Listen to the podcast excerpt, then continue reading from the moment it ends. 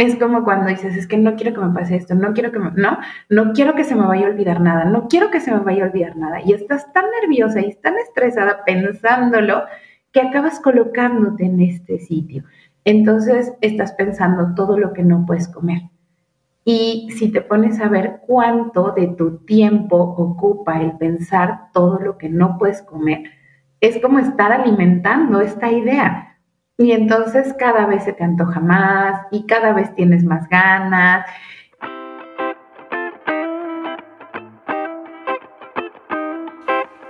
Te doy la bienvenida a Central de Bienestar Podcast. Aquí te compartimos ideas y claves para adoptar un estilo de vida que te permita sentirte plena, realizada y llena de energía. Mi nombre es Pau Moreno, soy coach en bienestar integral, maestra en administración de negocios, intensa sin remedio y una persona muy entusiasta por la vida. En este espacio platicaremos de hábitos saludables, productividad, tips para llevarte la leve en tu día a día, cómo hacer más de eso que te hace feliz, atreverte a crear tu propia definición de éxito y mejores prácticas para ser profesionistas y seres humanos excepcionales. Vaya, aprenderás que el bienestar es más, mucho más que solo comer bien y hacer ejercicio, porque sentirse al 100 es bien chingón. Hola, ¿cómo estás? Te habla Pau Moreno y te doy la bienvenida a Central de Bienestar Podcast. Me encanta que estés aquí de nuevo. Muchas gracias. Y hoy quiero presentar una entrevista muy especial. Hace unos días terminamos el Veggie Power Summit, este evento eh, liderado por el doctor Mauricio González Arias, cofundado por su esposa Maite Moncada y producido por todo el equipo de Benefit Lab. Es la sexta edición que nos toca producir y estamos felices de poder ser parte. Es un evento que nos ha traído grandes satisfacciones y quiero decirte que las ponencias de este año fueron mis favoritas. Esta es mi edición favorita por el contenido, el, formato también me encantó, que podían las personas escucharlo en audio, podían ver las, las conferencias en video. Eh, hubo patrocinadores grandiosos con contenidos también descargables que aportaron mucha más información. Y bueno, después de esto está toda esta energía súper linda. La verdad es que una de las entrevistas que fue un highlight fue con la psicóloga Marisa Hernández. Cuando se trata de hacer un cambio en el estilo de vida, no sé si a ti te ha pasado, pero hay veces que tendemos a desistir, que empezamos muy bien y digo, el lunes voy a ir al gimnasio y para el jueves, hoy ya dejé de ir. O ahora sí voy a empezar esta nueva alimentación, la hago dos semanas y después la suelto. O ahora sí voy a dejar el azúcar refinada dos días y el tercero, bueno, pero pues a esta reunioncita, pues una copita de alcohol, un postrecito y entonces tendemos a soltarlo. No siempre, pero a todos nos ha pasado en algún momento que tenemos al inicio mucha inspiración y la vamos soltando. Entonces, en esta entrevista, la psicóloga Marisa Hernández nos habla de cómo podemos crear estos hábitos positivos en nuestra vida, qué papel juega nuestra mente cuando hay algo prohibido. Entre ellos nos habla de por qué la mente no lee el no, me parece súper interesante. Nos habla de por qué tendemos a abandonar esos hábitos que sabemos que son buenos para nuestra salud y aún así tendemos a abandonarlos, cómo podemos lograr un verdadero cambio en el comportamiento, cómo evitar la culpa y también cómo disuadir las ideas que nos obstaculizan el logro de metas. Es un episodio que sé que vas a disfrutar mucho y uno de mis grandes highlights es cuando hablamos de la motivación. De verdad que no te pierdas esta parte en la que nos explica la psicóloga Marisa cómo crear y cómo se construye la motivación también hablamos de cómo a veces pasan lo que ella le llama automatismos, que regresamos a estos viejos hábitos casi que de forma inconsciente y cómo evitar caer ahí nuevamente. Así que te dejo con esta entrevista, un extracto de Veggie Power Summit. Deseo que la disfrutes mucho. Si acudiste a Veggie Power Summit, vale la pena que la escuches nuevamente. Sé que vas a escuchar en este contexto nuevo, nuevo contenido de valor para ti. Y si no pudiste estar, espero que esto sea una probadita que te ayude en tu ruta de bienestar. Marisa, muchísimas gracias por estar aquí. Hola, gracias a ustedes. Yo encantada de poder compartir este espacio. Marisa, la verdad es que desde Happy Healthy You te tenemos en mente, queríamos que estuvieras aquí porque hemos visto, tanto con los asistentes de Belly Power Summit como con los alumnos que hemos tenido en los retos con el doctor Mauricio González Arias, que todos queremos hacer un cambio de hábitos o en algún momento hemos querido dejar el refresco, dejar el pan, dejar el azúcar, la tortilla, algunos eh, los productos de origen animal eh, o hacer ejercicio, pero muchos de nosotros hacemos estos cambios de manera temporal y caemos de vuelta en viejos hábitos que además sabemos que no nos hacen bien, ya sea porque nos lo han dicho, porque hemos leído la evidencia, o sea, como todos sabemos, no es que fumar y que beber refresco no es bueno para la salud y aún así sales a la calle y ves gente bebiendo refresco y fumando. Entonces, creo que hablar del cambio de hábitos desde una perspectiva psicológica es fundamental y más en este evento, así que gracias por estar aquí, gracias por aceptar y por compartirnos tu conocimiento y quisiera arrancar por preguntarte, cuando estamos justo en este cambio de hábitos, o, eh, ¿qué papel juega que en nuestra mente pensar está prohibido, ¿no? Decir, no, no puedo comer azúcar, no, no puedo tortilla, no, no como salchicha, no, no como, etcétera. O sea, ¿qué, papel juega que para nosotros la percepción es está prohibido? Bueno, pues un papel muy importante. Primero, eh, justo se genera ansiedad cuando sabemos que hay algo que no podemos hacer. ¿No? Y entonces, como ya hay un impedimento, como hay una prohibición, esa ansiedad nos acaba llevando a hacerlo y nos acaba llevando a ese lugar que queremos evitar, ¿no? Es como, porque además todo nuestro pensamiento se centra ahí. Es como cuando dices, es que no quiero que me pase esto, no quiero que me, no, no quiero que se me vaya a olvidar nada, no quiero que se me vaya a olvidar nada. Y estás tan nerviosa y tan estresada pensándolo que acabas colocándote en este sitio. Entonces estás pensando todo lo que no puedes comer. Y si te pones a ver cuánto de tu tiempo ocupa el pensar todo lo que no puedes comer, es como estar alimentando esta idea. Y entonces cada vez se te antoja más y cada vez tienes más ganas. Y falta que pareciera que tengas la mínima oportunidad de poderlo probar y vienen entonces como los famosos atracones. Voy a aprovechar ahorita porque ya después no. Tuve la oportunidad de hacerlo, me voy a dar una escapada. Y ahí es cuando ya viene todo el declive. Y creo que nos pasa también que a veces creemos que si un día, eh, voy a decir entre comillas, fallo, si un día entonces comí el pan que el nutriólogo me sugirió que no comiera, entonces ya ya, ya no puedo retomarlo. O sea, si ya lo rompí un día, entonces ya lo rompí para siempre, en lugar de encontrar este punto medio en decir, bueno, hoy fui flexible, hoy lo comí y mañana retomo mis buenos hábitos. Eh, hay veces que toma una decisión de cinco minutos abandonarlo para siempre. Y creo que también está relacionado con, con esto que nos dices, ¿no? Que cuando pensamos en está prohibido o no puedo, entonces más lo quiero. Entonces digo, lo quiero ahora mismo. Claro, y tocaste algo súper importante, Pau, porque además yo lo veo mucho en consulta. Las personas creen que por haber roto algo o por haberse desviado del camino un momento, ya, ya no sirvió nada lo que hicieron y ya no vale la pena intentarlo.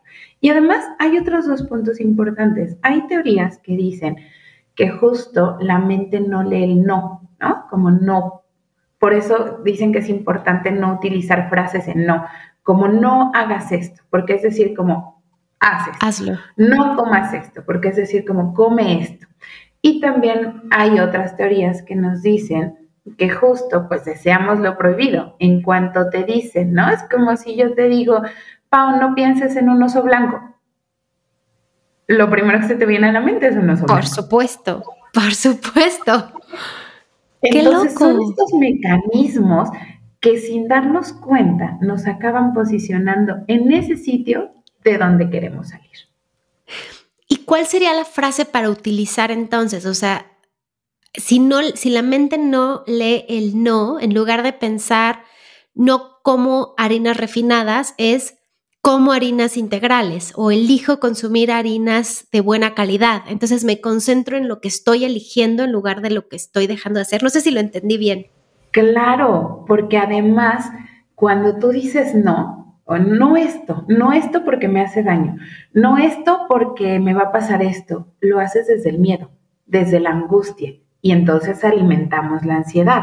Así yo lo hago como harinas integrales, tomo agua porque me siento bien, porque me da bienestar, porque me gusta como estoy, le vamos apostando al lugar a donde queremos llegar y no nos estamos enfocando en el problema. ¡Wow! Eso me encanta. O sea, más bien es cambiar el enfoque, cambiar el enfoque al hábito positivo que estoy agregando a mi vida en lugar de el hábito que estoy haciendo a un lado. Y y esto me lleva a preguntarte por qué tendemos a abandonar esos hábitos que sabemos que son buenos para nuestra salud. O sea, desde chiquitos hemos escuchado en radio, hemos visto en medios de comunicación, libros de niños, come frutas y verduras, hace ejercicio. Ahora el tema de salud mental, em, que a partir de pandemia, eh, la verdad que creo que eso es una de las cosas que nos dejó buenas la pandemia, que ya se habla abiertamente de salud mental, nos dicen incluso eh, mindfulness, meditación, etcétera. Y aún así, aunque sabemos que son buenos, tendemos a abandonarlos. ¿Por qué sucede esto? Bueno, por un lado, y por ejemplo, en cuanto, si nos vamos al ejemplo de la comida, eh, la comida eh, tiene una cuestión y una connotación cultural muy fuerte. Por ejemplo, en nuestro país, no vamos muy lejos. El día que tembló, de pronto viene ya como estas frases y estos chistes de cómete un bolillo. Ah, para el susto, cómete un pan para el susto. Exactamente, cómete un pan para el susto, cómete esto, si estás triste, cómete un helado. Eh, la comida se ha vuelto un referente importante y una forma de relacionarnos. Entonces, por un lado, es difícil ir contracorriente, porque hay cosas muy asociadas ah, el café con el pastelito. Eh, vamos a tomar una cerveza, vamos a tomar una copa. La comida se vuelve un pretexto, ¿no? Para muchos espacios. Si alguien decide no comer algo, está mal visto. Incluso muchas personas que están cuidando su alimentación no siempre lo hablan, ¿no? Como que, como que la están cuidando de closet, no lo hacemos tan visible. Por un lado es toda esta cultura en cuanto al tema de la comida, lo que se vuelve complejo para mantener ciertos hábitos. Por otro lado, también estamos en un entorno en donde necesitamos todo rápido, todo fácil, todo en el momento. ¿Y, qué lugar juega ese? Por ejemplo, la comida rápida, ¿no? los niveles de estrés que tenemos, el poco tiempo que tenemos para el autocuidado. ¿Cuántas personas no abandonan el ejercicio por falta eh, de tiempo? No abandonan la meditación por falta de tiempo, porque nos encontramos ante muchos obstáculos que nos lo, que nos lo impiden socialmente, ¿no? Eh, porque además no está visto que el bienestar tenga que ocupar un espacio. Cuidarte pareciera que es un lujo, ¿no? Pareciera que no hay un espacio para el cuidado. Hay personas que lo llegan a ver como pérdida de tiempo, porque hoy pareciera que todo lo que tenemos que hacer tiene que producir. Y entonces se vuelve complejo por esa parte, pero también no solo tiene que ver la mente, también tiene que ver el cuerpo y la memoria corporal. Y entonces nuestro cuerpo regresa a eso que sabe hacer, regresa a esos viejos hábitos. Se les llaman automatismos. De pronto te cachas haciendo cosas que ya pareciera que habías dejado de hacer, pero en momentos de estrés lo haces en automático y regresas a esos viejos hábitos. Entonces, este es otro motivo por el cual las personas eh, pareciera que nos cuesta adoptar hábitos saludables, nos cuesta cambiar. Por esto que te decía, tenemos toda una cultura que promueve ciertos hábitos, ciertas conductas. Y además, un, último punto que tú lo mencionaste hace rato. Si la gente en algún momento eh, no hace algo que iba de acuerdo al hábito, como comer el pan que no tenía que comer, siente que todo lo que hizo ya no valió la pena, porque ya lo rompió y entonces lo suelta. Y por eso tenemos todos esos intentos de crear. Si yo todos los días me propongo levantarme a las 6 de la mañana, pero ya hoy dije, ay, no, ya me quedo. Digo, no, ya, ya, ya no tiene caso. Entonces también por eso dejamos los hábitos. Esto que nos explicas, hasta ahorita tomé notas mientras me decías, porque digo, esto no se me puede olvidar, pero de cómo de pronto es el entorno también el que nos lleva eh, es curioso, ¿no? Pero que de pronto está mal visto romper con esas tradiciones. Entonces, que el pan de muerte el chocolate, no, pues es que no como lácteos o no como azúcar o no como refinados y entonces te sientes juzgado, te sientes atacado, ay, estás rompiendo con la tradición familiar, pero es el chocolate que te hizo tu abuelita, pero lo hicimos contando, es que me cae muy mal al estómago, o sea, no es por dieta, sino me cae muy pesado. No, pero ¿por qué haces eso siempre una vez y ya? Entonces, de pronto también el entorno a veces es el que te lleva a que esta decisión no sea tan sencilla. Y ahí quizá lo que necesitas es determinación, convicción de la razón por la que estás haciendo este cambio, el, bienestar que va a traer a tu vida. Y, y me lleva a hacerte una pregunta y es, ¿cómo podemos, a pesar de este entorno que de alguna manera nos puede juzgar porque no pone el bienestar como prioridad, sino pone el celebrar con comida, lo triste, o sea, si estás triste, come, si estás feliz, come, si es nuestro aniversario hay que comer, si primera cita, comida, o sea, como todos estos eh, temas sociales que me parece eh, totalmente cierto lo que, lo que dices, ¿no? Están alrededor de la comida eh, el temblor, ¿no? Come también, o sea, en general, eh, a los niños, ¿no? También, si te portas bien, te doy un dulce o te llevo a comer el fast food o te llevo, o sea, como en general, la comida está como premio, la comida está como eh, momento de nostalgia, de reunión familiar, etcétera.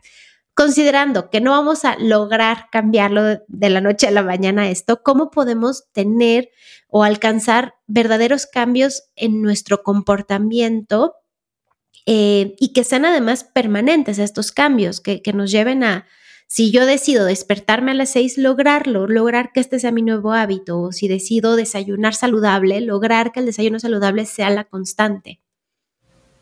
Fíjate, aquí viene un punto importante. Sí, como dices, no vamos a cambiar esta cuestión cultural, pero cuando la hacemos visible, sabemos que no es solo mi problema. Porque entonces, ¿qué pasa? Llega mucha gente a consulta, diciendo, es que no soy disciplinada, es que tengo un problema de hábitos, es que, y si empezamos a ver qué de mi entorno está alimentando esos hábitos, una es más fácil identificar. Otro, necesitamos mirar y conectar por qué esto es valioso para nosotras o para nosotros. ¿Por qué estoy eligiendo cambiar este hábito? Ese es el miedo. Porque si haces el miedo, voy a acabar exactamente en el mismo sitio de donde quiero huir. O si es desde el bienestar. ¿Qué estoy valorando? ¿Qué, ¿Cuáles son mis propósitos? ¿Qué sueños hay? Cuando conecto con mis sueños, con mis valores y con mis propósitos, me es más fácil mantener mis propios hábitos. Pero además, a no todas las personas nos funciona lo mismo. Hay personas que somos más nocturnas, hay personas que somos más diurnas. Y si yo eh, de pronto quiero hacer algo porque todos lo hacen, aunque a mí no me funcione tan bien, voy a estarme peleando siempre conmigo. El punto es hacer negociaciones. A ver, a mí me encantaría pararme a las 10 de la mañana, pero yo sé que tampoco eso me viene bien. Pero a las 6 sé que me es complicado ¿cómo poderme negociar? Porque a veces nos queremos poner metas, ¿no? Donde siempre me he parado a las 9 de la mañana y de hoy en adelante quiero pararme a las 5 todos los días. No ser drásticos en nuestras metas, hay que hacerlo de una forma gradual. Hay que, también algo que pasa mucho es que esperamos que primero llegue la motivación para luego hacer las cosas. Y como no me siento motivada, pues no lo hago. Y no, la motivación es algo que se construye. Es algo que cuando estás ahí, te sientes motivado y te sientes agradecido de haberlo hecho. Me puede chocar pararme temprano, pero me encanta ir a nadar. Si yo venzo ese tope de cuando me voy a levantar a las 5 o 6 de la mañana y solo lo hago y no pienso si quiero o no quiero, porque claro que no voy a querer cambiar mi cama por levantarme al frío, pero lo hago. Cuando estoy nadando, agradezco, me agradezco haberlo hecho. A veces es vencer esos topecitos que vamos encontrando. Una vez que lo vencí, la motivación llega. No hay que esperar a las 5 de la mañana a sentirme motivada para que me den ganas de ir a nadar. Hay que hacerlo. Y ya cuando estás ahí, es difícil que te arrepientas de haberlo hecho. Eh, esto que, este ejemplo que das del ejercicio me recuerda a una entrenadora física que me acuerdo que estábamos en clase literal de clase gratuita de YouTube, ¿no? De ahora en pandemia. Y ella decía como nunca, nunca te vas a arrepentir de haber entrenado. O sea, nunca va a pasar que acabes de hacer ejercicio y digas, ay, ¿por qué hice hoy ejercicio? Jamás. Pero lo contrario sí puede suceder, que digas, uy, me hubiera encantado hacer ejercicio porque me siento muy cansado y eso me hubiera dado energía. me hubiera encantado hacer ejercicio porque hoy sabía que iba a tener un día muy, muy eh, lleno y eso era mi único momento para dármelo. O hacer ejercicio porque sabía que iba a comer, eh, iba a venir una reunión e iba a comer algunas indulgencias y entonces era mi día. Es, es más probable que te arrepientas de no hacerlo que, que, que, te arrepientas de haber hecho ese hábito positivo. Entonces me encanta este consejo que nos das de cómo superar ese bachecito y solo hacerlo, solo hacer el hábito positivo porque el beneficio es mucho más fuerte y, y casi que quiero pensar que vamos a titular esta entrevista como la motivación se construye, porque definitivamente nos han dicho como que esa motivación sucede, ¿no? O sea, casi que como por arte de magia va a suceder y hay personas motivadas y tú estás mal si no estás motivado, ¿no? O sea, el que no se sienta motivado está mal, pero, pero es algo que, que vamos construyendo y después de ver los beneficios, yo por ejemplo odiaba el ejercicio, odiaba, odiaba, pero después de ver los beneficios, ahora no sé si la palabra correcta es me obligo, pero más bien me disciplino a hacerlo, porque ya ni me lo pienso, ¿eh? me invito a hacerlo. Ya te voy a decir que hoy el ejercicio se ha vuelto como parte de mi rutina en la mañana. Me lavo los dientes, no pienso si voy a lavar los dientes o no, ni negocio en lavármelos o no, me los lavo, me lavo la cara, ni negocio, tiendo mi cama, no me pongo a negociar si voy a atender la cama o no, es parte de mi rutina. Y así como eso se volvió parte de mi rutina, ahora es lo que sigue, es me pongo ropa, deportiva y hago ejercicio. Yo lo hago en casa, pero habrá gente que va al gimnasio, pero ya es que ya ni me lo cuestiono, o sea, ya está como attached, no sé cómo se diga, pegado a todos esos hábitos y te quiero compartir ese testimonio porque la verdad es que para mí fue clave, fue clave como ver la forma de juntarlo a algo que ya hacía de todas formas, que en mi caso eran las mañanas, ya las tenía bastante como, como automatizadas de alguna forma, beber agua, bla, pegarlo allí y entonces no, es muy difícil que me, que me falle o que me cuestione hacerlo o no, porque pues ya está allí, ¿no? Claro, ya te lo apropiaste ya me lo apropié justo, ya me lo apropié totalmente. Y también ya me apropié, por ejemplo, en mi caso, los lácteos me caen fatal, pero ya ni siquiera me lo cuestiono, ¿eh? O sea, ya algo que me ofrecen y ya no me cuestionen, ¿valdrá la pena sentirme fatal después?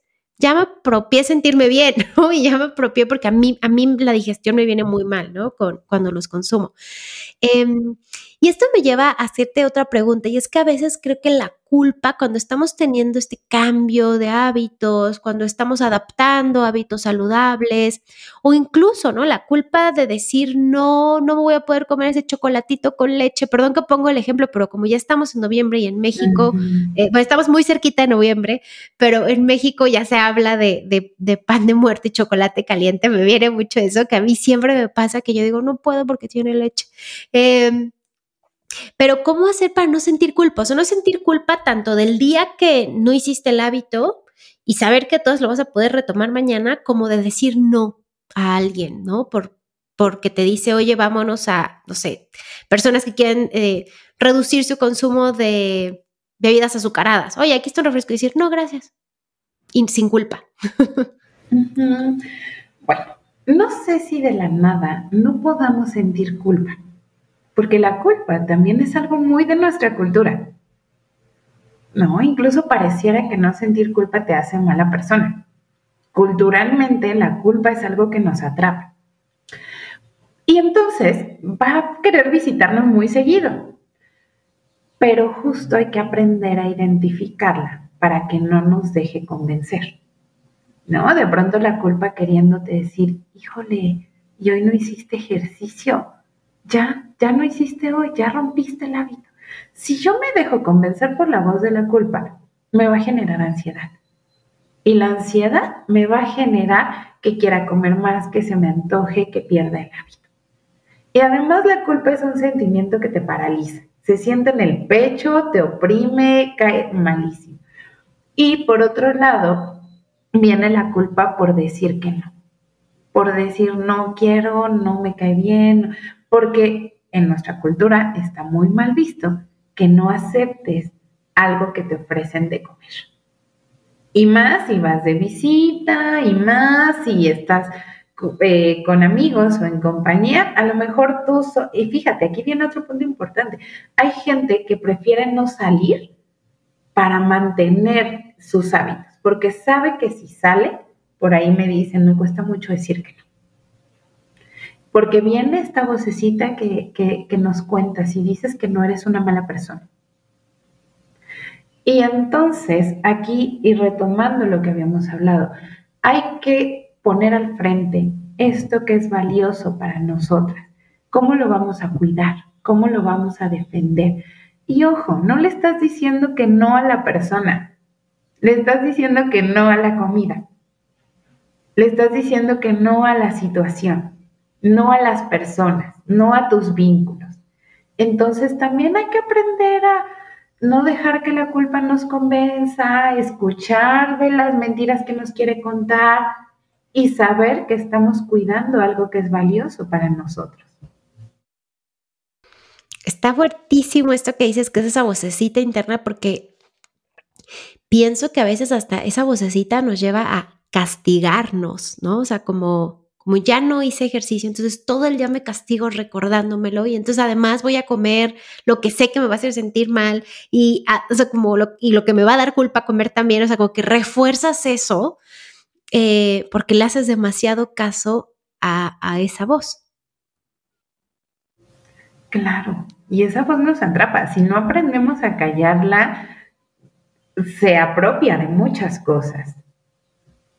Oye, Marisa, y ¿Cómo puedo cultivar este hábito de acallarlo, o sea, de bajarle el volumen para que no se apropie de mí? O sea, ¿qué podría hacer yo como para, para decir, no, no, espérate, espérate, aquí la que mandas, déjame le bajo el volumen a la culpa y nada, mañana retomo el hábito, mañana, o sea, como, o esta noche retomo el hábito, no medité en la mañana, bueno, medité en la noche, o sea, no es como que todo está perdido o ya nunca más lo voy a poder hacer. Mira, por un lado, hay también quien dice, bueno, de pronto una pequeña dosis de culpa no viene mal porque me viene a recordar algunas cosas. Pero no hay que dejar que se pase de la línea, sino aprender a negociar con ella. Como, a ver, eh, oye, ¿qué estás pasando? ¿Estás comiendo? Bueno, solo lo voy a hacer en este momento. Ya mañana la retomo, ya mañana hago ejercicio. ¿Cómo aprender incluso a negociar con esta vocecita? Porque a veces tampoco puedo ignorarla absolutamente, porque quizá algo me está diciendo. ¿Qué intenciones tiene? ¿Para qué aparece? ¿Qué intenciones tiene la culpa sobre mi vida? ¿Cuál es su función? ¿Está manifestando algo? ¿En qué punto me puede ser útil? Y empezar a negociar con ella a medida que yo pueda estarla manteniendo a raya. Porque también si no le hago caso, y la ignoro, va a encontrar las formas de hacerse presente. Claro.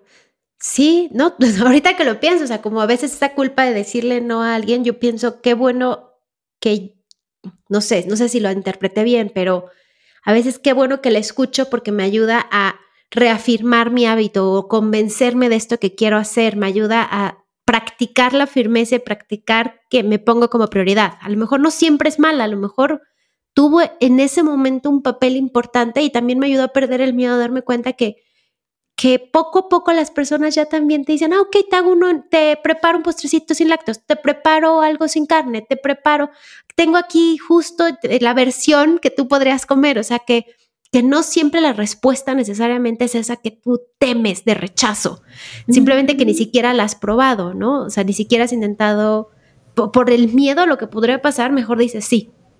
Si me lo como, si acepto, si voy contigo a la fiesta, o etcétera, ¿no? O sea, cosas que a veces no tenemos ganas de hacer. Y no siempre es la mala.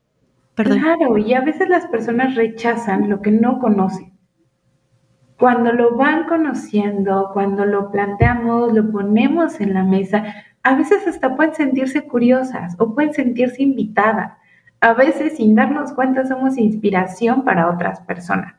Entonces, sí, la culpa, hay que ver qué tipo de culpa es, cómo llega y como bien dices, a veces está ahí para ayudarnos a reafirmar esto que queremos, pero no hay que dejar que nos atrapen sus ideas. Hay que una sabe identificar la culpa por cómo se siente. Si pensamos en la culpa, la mayoría de veces es un sentimiento que te oprime, que, te hace presión en el pecho, que te da malestar. Cuando se empieza a asomar la culpa, lo empezamos a sentir. Y entonces hay que saber cuando la culpa quiere empezar a, guiar nuestras acciones. Uy, me encanta, me encanta esta reflexión. Marisa, y muchas veces em, he escuchado a profesionales de salud que nos invitan a crear un, em, un diario de actividades, un diario de hábitos, incluso algunas personas te dicen que un diario de, lo que haces y cómo te sientes, ¿no? O sea, hoy medité y me sentí así, hice ejercicio y esto pasó.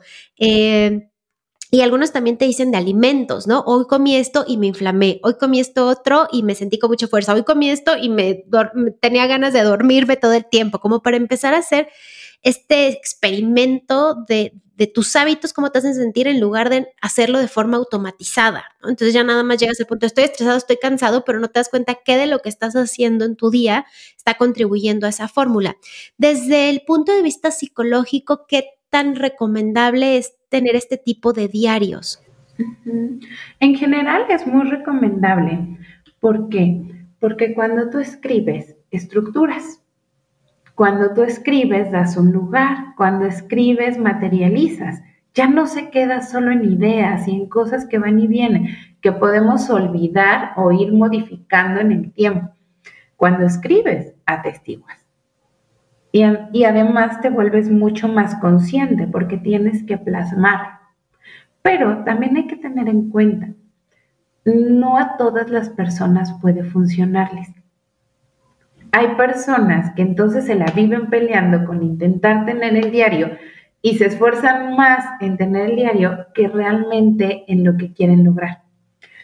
Hay personas que les viene más dibujar, hay personas que les viene más grabar, ¿De qué manera puede cada quien llevar su registro? Por ejemplo, yo en terapia les dejo que hagan una gráfica emocional y van graficando sus emociones y entonces les permite ir viendo las altas, las bajas, nombrarlas, ¿no? Hay quien, eh, hay quien tenía líneas rectas y me decía, bueno, esto es muy plano, pero siento que es cuando estoy estable. Y entonces las personas empiezan a simbolizar lo que les pasa. Sí, en general, desde la psicología es algo que se recomienda escribir o, porque plasmas, porque estructuras, le das cuerpo a, lo que sucede. Pero también saber que puede haber, eh, puede haber personas a las que les funcione otras cosas, como los dibujos, como simbologías, como grabarse, eh, llevar otro tipo de registros buscar lo que nos dé más sentido, pero llevarlo, porque es una invitación a ser mucho más conscientes de lo que estamos haciendo. Claro, el formato puede variar, pero el tema es este registro que te recuerde cómo te sientes, que te lleve a autoconocerte, que te lleve a... Em, pues quizá incluso cuestionar qué de lo que estás haciendo hoy es lo que te hace sentir bien y qué de lo que estás haciendo hoy quizá es buen momento para hacer un ajuste. La herramienta, pues tú tienes que descubrirla o quizá, no sé, los que, los que tengan eh, la oportunidad de acercarse a ti, eh, tener una guía profesional que también nos ayude a explorar cuál es esa herramienta que nos ayude a a rascarle un poquito, ¿no? A qué es lo que me gusta, qué es lo que me hace sentir feliz, qué es lo que me motiva, en vez de estar como en piloto automático, que creo que a veces eso pasa con los hábitos, que ya ni me cuestiono por qué me tomo tres litros de café al día, ya ni me lo cuestiono. ¿Y cómo me hace sentir tomar esos tres litros de café? ¿O por qué no estoy bebiendo agua? O muchas otras cosas, ¿no? O sea, ya las hago como, como robotcito. Sí, hay que eh, aprender a cuestionarnos, porque es. Eh, justo algo que pasa en terapia es que trabajamos con preguntas que nos llevan a explorar cosas que hemos dado por hecho, ¿no? Muchas personas en consulta me dicen, eso jamás me lo había preguntado y parece tan obvio. ¿Por qué? Porque damos por hecho, porque reaccionamos en automático. Y llevar estos diarios es un pretexto para parar y para darnos un tiempo para nosotras o nosotros. De acuerdo. Marisi, para cerrar, quisiera hacerte una pregunta que es medio una pregunta doble, pero a ver, estoy haciendo trampa, pero quisiera saber cómo podemos disuadir las ideas que nos obstaculizan el logro de metas y también qué claves puedo utilizar para apoyarme en el proceso de, de, de lograr mis metas. Fíjate, es muy importante reconocer cuando hay pensamientos que me pueden estar alejando del lugar donde yo quiero llegar, ¿no? Como eh, pensamientos que están muy guiados por la ansiedad. La ansiedad se vuelve como un bombardeo de pensamientos que nos quieren convencer que no lo vamos a lograr, que no somos, eh, que no somos disciplinados, que no somos ordenados. Algo que es importante es saber que las personas podemos ser muchas cosas. Tenemos muchas diversidades en nuestra identidad. Incluso hay autores que hablan de muchas identidades, pero cada entorno oscurece o hace florecer cierta identidad u otra no. Las personas, las situaciones.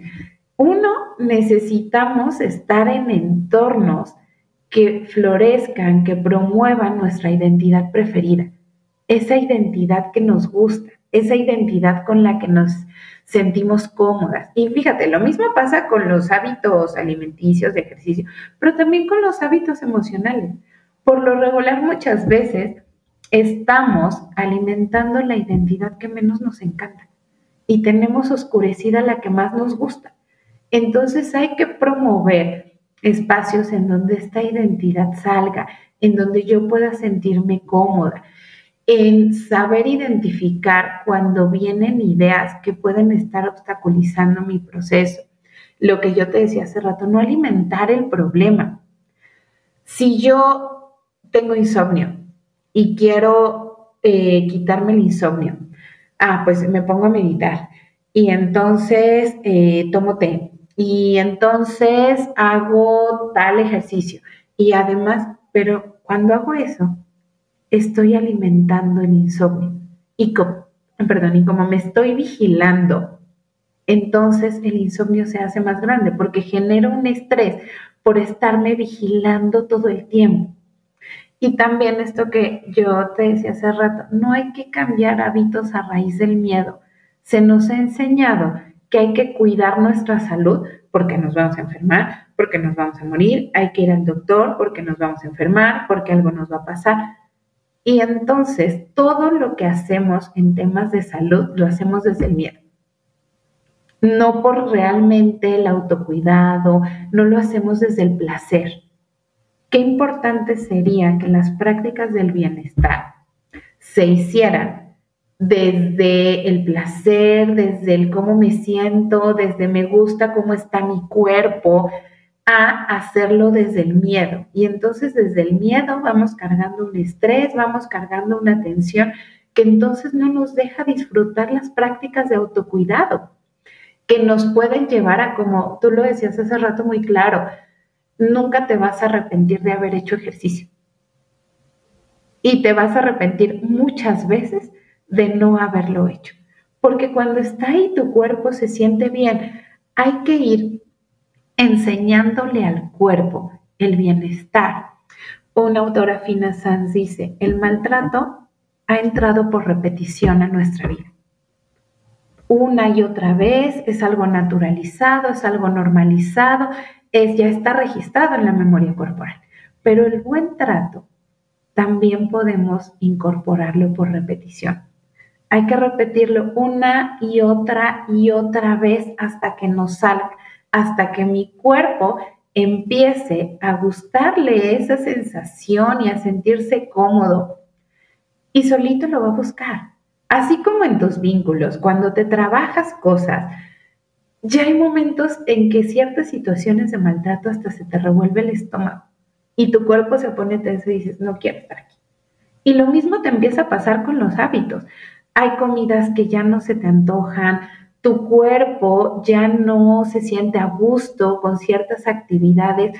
¿Por qué? Porque ya incorporaste otras cosas, pero no desde el miedo, no desde la herida, no desde la angustia, desde el placer, desde el saber que puedo construir la motivación. Cada vez que no tengo ganas de hacer algo que es para mi bienestar y lo hago, venzo al desgano, venzo al agobio, venzo a la flojera, hasta la depresión la llegamos a vencer. Entonces, sí es importante tomarnos de la mano muy amorosamente, invitarnos a hacer las cosas y negociarnos también permisos para decir, ok, y se vale, se vale que se te antoje y está bien, porque cuando justo viene desde la prohibición, voy a acabar haciéndolo. No es que no pueda comer, no es que no pueda tomar refresco, es que prefiero no tomar refresco porque no me gusta cómo se siente mi cuerpo con él. Y vamos teniendo mucho más conciencia e invitando a nuestro cuerpo, a nuestra mente, a nuestras emociones, porque las emociones y la comida están vinculadas, a otro espacio, a un espacio de bienestar. Marisa, me encantó que trajeras a la mesa el concepto del buen trato, de construir el buen trato desde la repetición. Definitivamente tenemos arraigado el maltrato a nosotros mismos y eso es como lo que hacemos constantemente y, creo que cultivar eh, el buen trato, eh, recordar esto que nos dices, no, no hay que hacer lo que esté de modo que les funcione a los demás, hay que ver qué es lo que nos funciona a nosotros. De verdad que me parece una grandiosa forma de concluir esta conversación. Marisa, ¿cómo pueden contactarte? Yo sé que además tienes eh, algunas sesiones grupales, conferencias. ¿Puedes platicarnos un poquito? Sí, muchas gracias, Pau. Bueno, pues Doy talleres, conferencias, capacitaciones en torno al bienestar, el autocuidado, el buen trato, ahora en pandemia, que esto se ha hecho mucho más visible. Hace unos días también tuvimos el Día de la Salud Mental, que hoy se vuelve además tan importante. Hoy sabemos que no solo la salud física es importante, sino también la salud mental. Entonces, bueno, pues eh, además de dar acompañamiento individual, pues lo hago de forma grupal eh, les dejo por un lado mi correo, que es marisa con doble s hh09 arroba gmail.com y mi teléfono es 55 21 52 3962. Eh, bueno, pues si me dicen que, vienen por parte de este espacio, eh, pues podemos justo eh, crear, crear todo un acompañamiento que permita construir el bienestar desde muchos lugares y con mayor conciencia. Muchas gracias, Marisa. De verdad que no dejen de contactar a Marisa. Yo la he escuchado en conferencias, yo he estado en sus talleres, también conozco muchos de sus pacientes que les ha ido maravillosamente bien. Tengo la oportunidad de ser amiga de varias de sus pacientes, así que Marisa, gracias infinitas por esta información. Espero tenerte el siguiente año de vuelta aquí en Veggie Power Summit y los invito a todos a continuar con la agenda del evento. Muchas gracias, hasta luego. Muchas gracias por haber escuchado este episodio. Espero que hayas disfrutado la entrevista con la psicóloga Marisa. Si este episodio te pareció importante, relevante, por favor, compártelo en tus redes sociales. Puedes etiquetarme, me encuentras como arroba benefitlabmx. Por favor, compártelo en grupos de WhatsApp, en grupos de Facebook, para que más personas puedan conocer este contenido de valor. Déjanos una reseña en iTunes, esto siempre nos sirve muchísimo y te lo voy a agradecer infinito. Suscríbete en Spotify, dependiendo de la plataforma en la que nos estés escuchando. Y de verdad que agradezco que estés aquí nuevamente. Cuéntame qué te gustaría escuchar el siguiente año. Ya estamos preparando la siguiente temporada, así que por favor cuéntame en redes sociales qué invitados te gustaría que tengamos, qué contenidos te gustaría que tengamos en Central de Bienestar Podcast y qué es lo que más disfrutas o has disfrutado de esta temporada. Te mando un abrazo muy fuerte y nos vemos en una semana.